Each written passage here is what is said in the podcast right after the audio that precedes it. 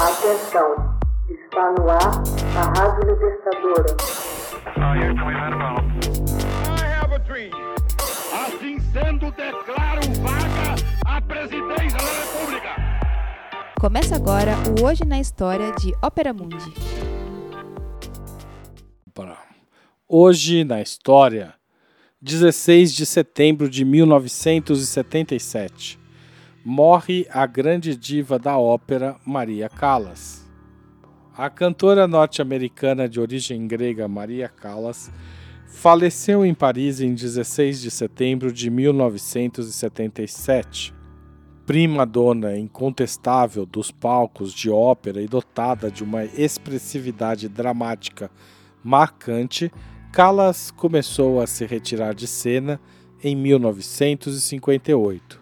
Seus admiradores a aplaudiram entusiasticamente em sua derradeira aparição na Ópera Tosca, em 1965, 12 anos antes de sua morte. Nascida em Nova York em 1923, Cecília Sofia Ana Maria Kalogeropoulos, filha de imigrantes gregos, demonstrou o talento para o canto desde nova aos 13 anos, viajou para Atenas para estudar sob a orientação da notável soprano Elvira de Hidalgo. O primeiro grande papel foi em 1947, quando atuou como La Gioconda em Verona, na Itália. Aclamada pela poderosa voz de soprano, não demorou para se apresentar nos mais diversos palcos do mundo inclusive no Teatro Municipal do Rio de Janeiro e no Teatro Municipal de São Paulo. O talento permitiu que as belas obras do bel canto do século XIX ressurgissem, como Norma de Bellini e outras que não haviam sido levadas à cena havia décadas.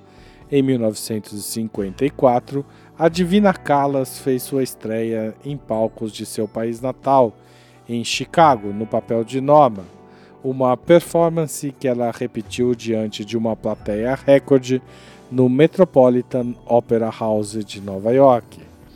A tempestuosa vida pessoal de Callas era acompanhada e exagerada pela imprensa sensacionalista.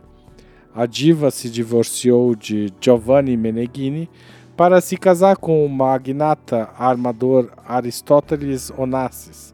Após o empresário grego presenteá-la com itens luxuosos. Calas mergulhou em uma relação atormentada, submetida a humilhações e tendo o desprezo de Cristina, filha de Onassis. Ele a abandonou quando se apaixonou por Jacqueline Kennedy, que passou a adotar o nome Jacqueline Kennedy Onassis. Contudo, Callas era uma artista fulgurante Nada em sua biografia se compara ao poder de fascínio de sua voz. A gravação da mais famosa apresentação de Norma de Vincenzo Bellini, com a orquestra Scala regida pelo maestro Tullio Serafim, é um ícone da história da ópera pela emoção e dramaticidade. Norma foi o papel que Callas mais representou, num total de 92 vezes a ópera toda, mas principalmente a área Casta Diva, consolidou sua reputação.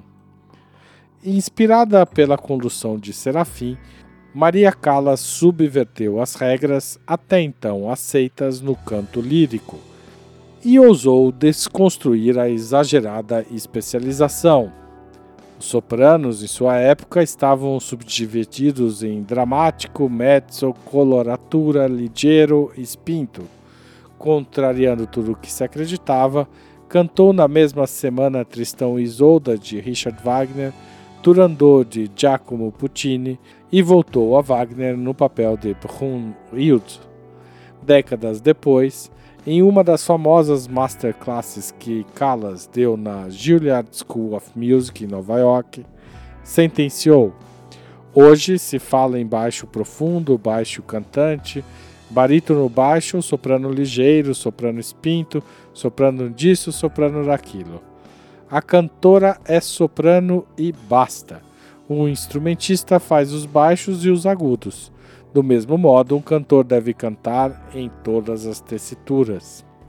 A apresentação de Tosca de Giacomo Puccini também entrou para a história principalmente quando Callas a cantou no Teatro Scala sob a regência de Victor de Sabata. A obra foi representada por 39 vezes por Callas, mas nada se compara com a majestosa apresentação de 1953, em que Maria Callas contracena com dois outros cantores respeitáveis, o tenor Di Stefano e o baixo Tito Gobbi. Maria Callas morreu sozinha em seu apartamento em Paris em 16 de setembro de 77, vítima de um infarto. Enquanto o enterro percorria a rua Georges Bizet, centenas de parisienses em lágrimas saudaram a passagem do esquife com a saudação que emocionava Maria Callas na saída dos teatros. Bravo, Callas! Bravo, Maria! Na primavera de 1979, suas cinzas foram lançadas no mar Egeu. Hoje na história, texto original de Max Altman, locução de Haroldo Cerávulo, gravação Michele Coelho, edição Laila Manoeli. Você já fez uma assinatura solidária de Opera Mundi? Com 60 centavos por dia, você ajuda a manter a imprensa independente e combativa. Acesse www.operamundi.com.br/apoio.